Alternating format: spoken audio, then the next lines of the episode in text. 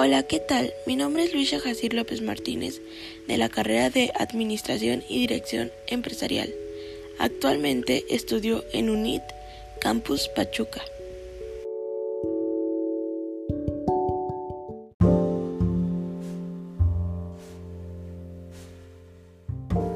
El objetivo del siguiente podcast es explicar de manera sencilla los valores del sentido último y por qué son los primeros en la escala objetiva de los valores. Estos valores son amor, fe, caridad y esperanza.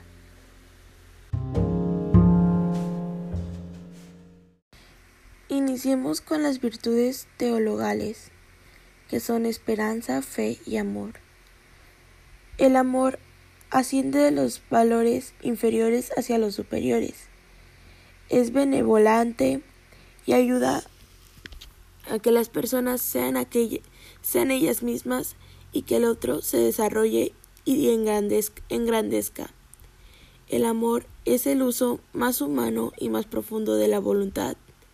El amor es un acto de la persona y por eso ante todo se dirige a las demás personas, sin ejercer estos actos y sentimientos dentro o reflexionar sobre, sobre ellos.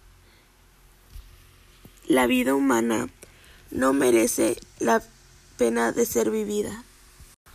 Bueno, hablemos de la fe.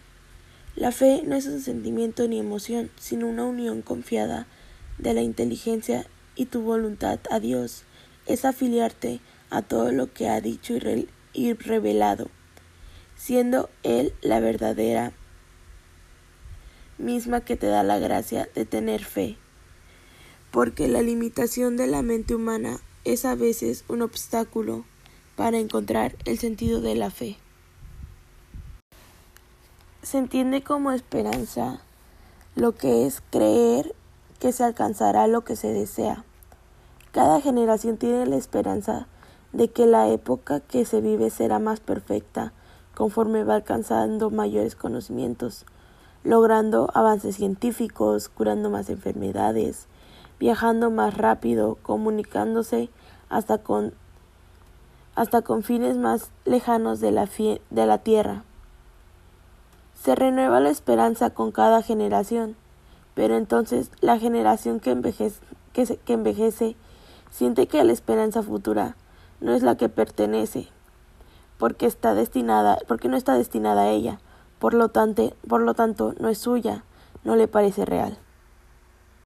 Y por último hablaremos de la caridad.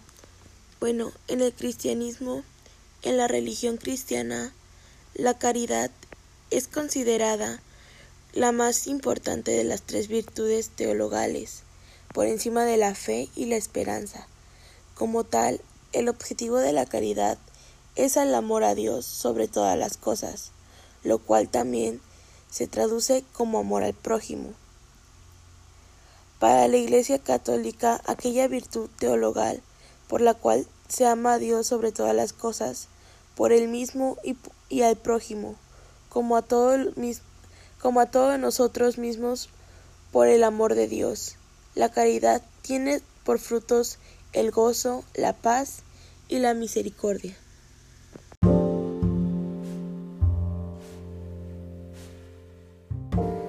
Bueno, fue un gusto haber estado con ustedes y haberles explicado un poco sobre lo que significan estas palabras. Nos vemos luego. Hasta la próxima.